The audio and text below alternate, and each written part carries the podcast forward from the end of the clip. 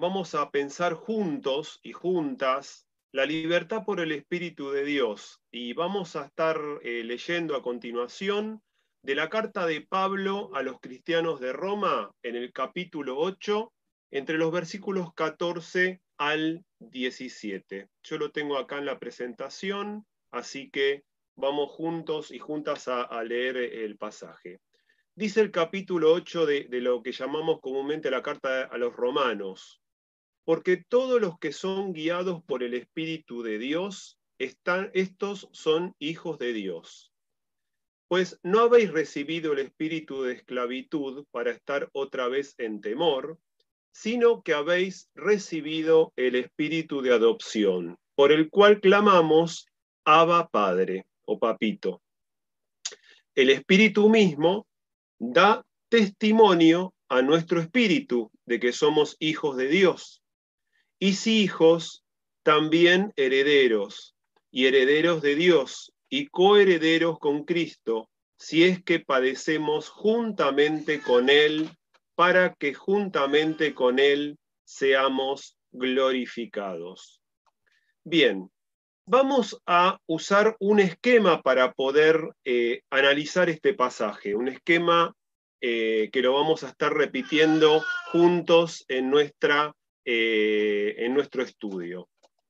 Bien, lo primero que, que vamos a estar viendo son los conceptos de posición, estado y lógica. ¿Qué es la posición? La posición es el lugar que uno ocupa en, un, colectivo o en una institución eh, o en un grupo cualquiera. Esa posición es asignada por el resto. Por ejemplo, una posición puede ser el ser padre, el ser padre. Esa posición es asignada por quién? Por los hijos, por las hijas, por la pareja, por la esposa, ¿sí? Eh, y esa posición, que es asignada colectivamente, genera un estado, un estado que va a eh, delimitar, va a desarrollar esa posición. Por ejemplo, eh, si es la posición de padre, bueno, el estado de un cuidado. Pero además está orientado por medio de una lógica, por una forma de pensar esa posición. Quiere decir que una posición puede admitir muchas lógicas, muchas formas de pensar para llevar adelante esa posición. A, medida que avancemos vamos a ir eh, comprendiendo un poco más este esquema. Esto, la posición, el estado y la lógica genera un anclaje o una fijación con quiénes o con qué con las relaciones que yo tengo cotidianamente, es decir, la posición que yo tengo define, define la eh, forma de relacionarme con otros y con otras. El conocimiento que tengo para desarrollar esa posición, eh, el conocimiento que tengo de acuerdo a la lógica o la forma de pensar que tengo para llevar adelante esa posición, y también genera expectativas eh, no solamente en el desarrollo de la posición, sino también expectativas con respecto al, eh, uso del tiempo, al uso del tiempo. Bien, usando este esquema, usando este esquema, vamos a analizar el pasaje que nos convoca. Muy bien. Entonces tenemos Dice eh, Pablo en la carta de Romanos, dice Pablo en la carta de Romanos, eh, no nos ha dado Dios un espíritu de esclavitud, un espíritu de esclavitud. Y esta es la primera posición ¿sí? que desarrolla eh, o presenta Pablo en su carta, el del esclavo, el del, el del siervo, la sierva, que tiene un amo. ¿Cuál es la lógica que, eh, o cuál es la condición que domina esta posición de esclavo o esclava, es el miedo. ¿El miedo a quién? El miedo al amo, el miedo a aquel que eh, genera la esclavitud. ¿Y cuál es la lógica o la forma de pensar del esclavo? El premio y el castigo. El premio y el castigo. Quiere decir que Dios no nos ha dado un espíritu de esclavitud. Quiere decir que no nos ha dado una forma de relacionarnos con Dios por medio del miedo y tampoco nos relacionamos con Dios a partir del premio y del castigo. Esta forma de eh, este posicionamiento a, partir de la esclavitud genera un desanclaje. ¿Un desanclaje con qué? ¿O con quiénes? Bueno, genera relaciones débiles o, relaciones de baja intensidad.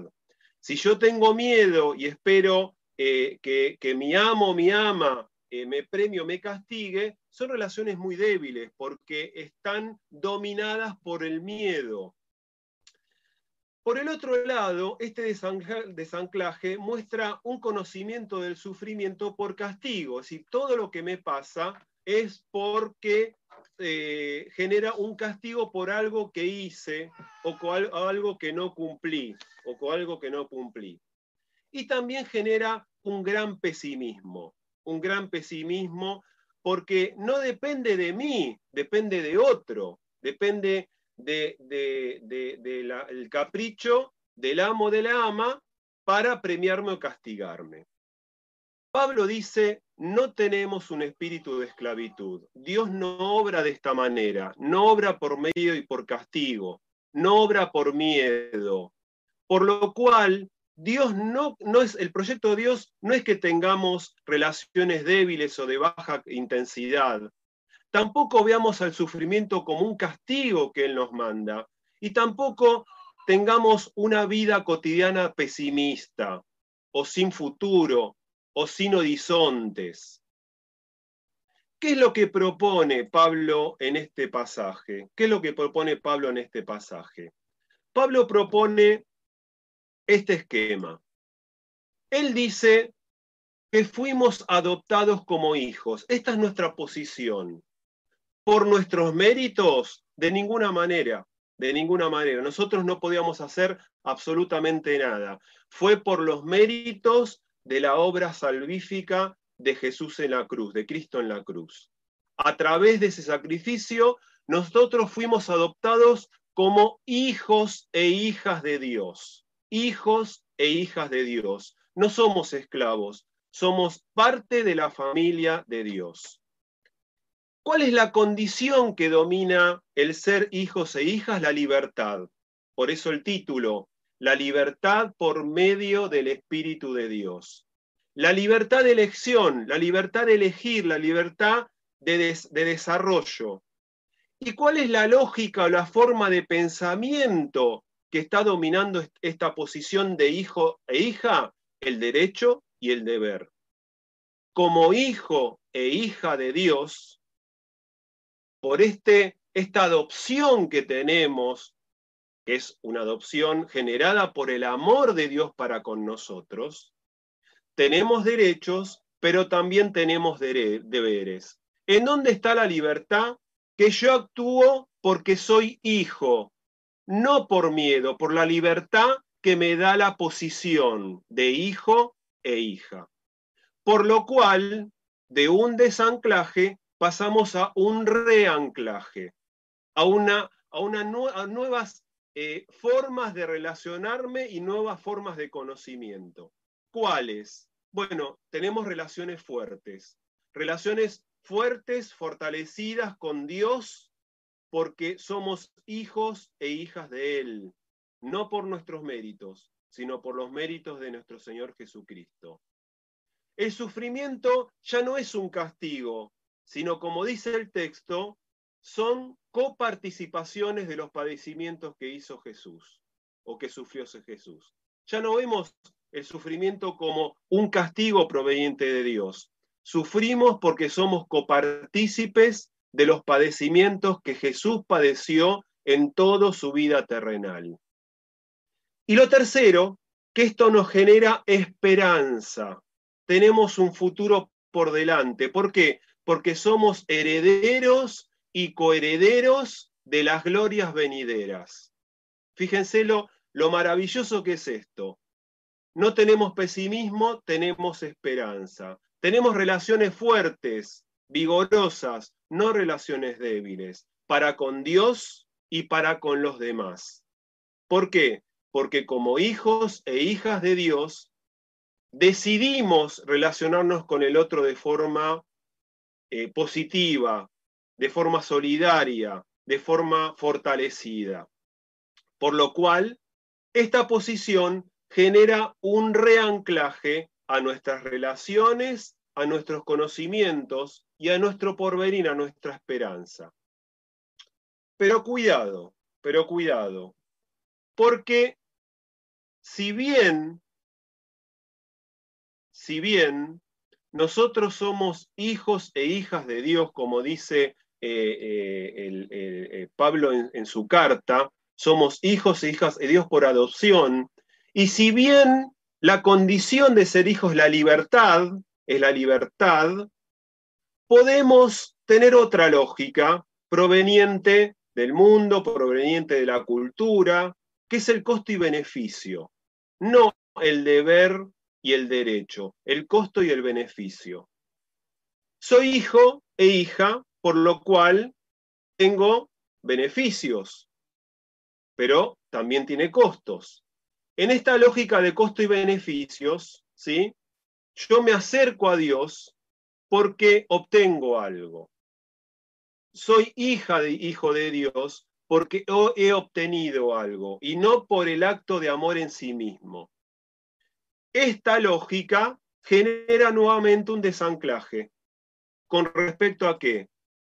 Con respecto a las relaciones débiles, ya mis relaciones, mi relación con Dios no es una relación de hijo de, e hija vigorosa, una relación de hijo de hija amorosa, sino porque me conviene, porque obtengo un beneficio. También me relaciono con otras personas con esa lógica. Como hija e hija de Dios, utilizo mi libertad para qué? Para obtener un beneficio del otro, por lo cual las relaciones son débiles o de baja intensidad. Lo segundo es que bajo esta lógica de costo y beneficio, el sufrimiento es una pérdida, no es una coparticipación. Sufro porque estoy perdiendo algo, estoy perdiendo la salud, por ejemplo, estoy perdiendo dinero, estoy perdiendo prestigio, y eso me trae sufrimiento. No, no lo miro como una coparticipación de los padecimientos de Cristo y una extensión hacia la gloria de por por lo cual viene nuevamente el pesimismo. Así que ser hijos e hijas de Dios no me reasegura, no me reasegura relaciones vigorosas con Dios y con los demás. Ver al, sufrimiento, no ver al sufrimiento como una pérdida y evitar el pesimismo.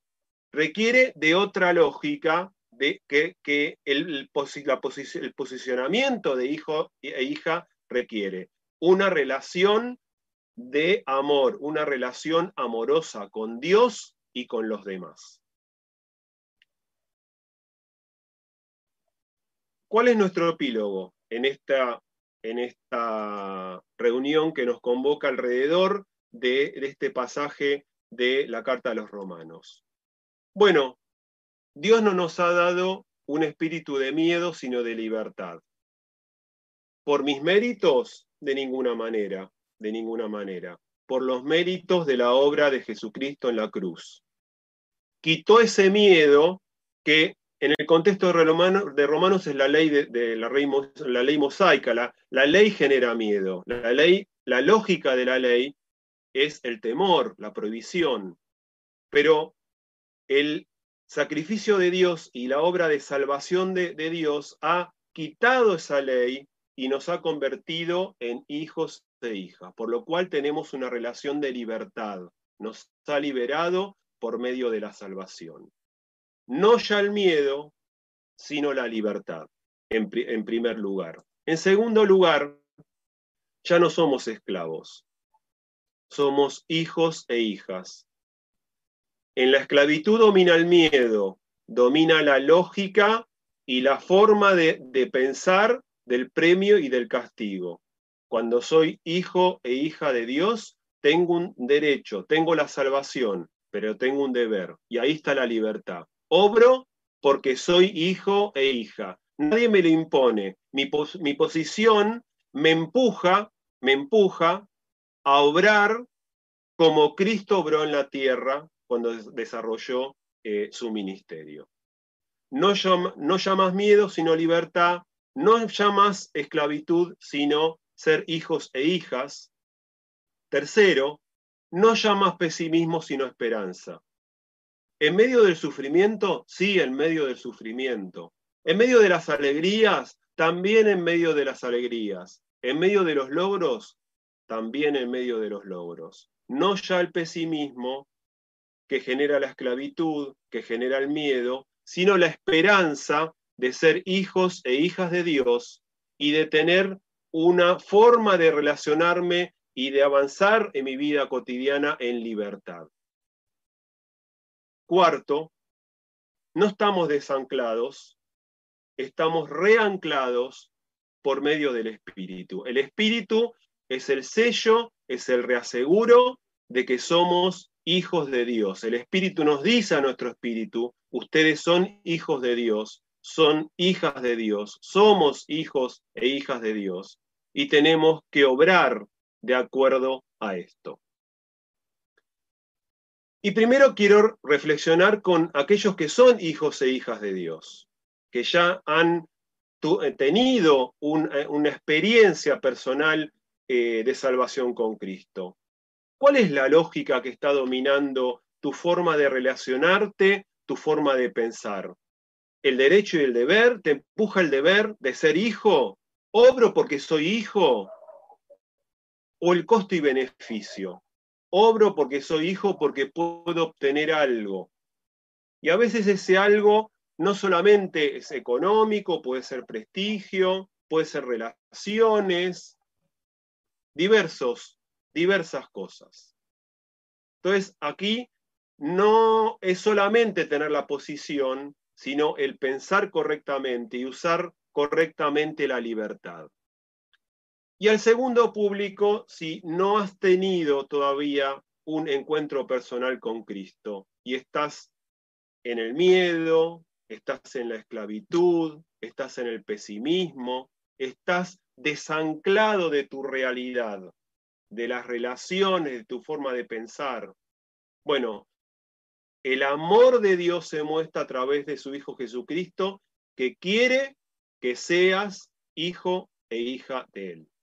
Y dispones de un montón de eh, direcciones, de medios para poder estar averiguando de qué manera, de qué manera podés tener un encuentro personal con Dios como estamos reanclados con el Espíritu, como somos hijos e hijas de Dios, como estamos en un ámbito de libertad, estamos esperanzados. Que Dios nos bendiga.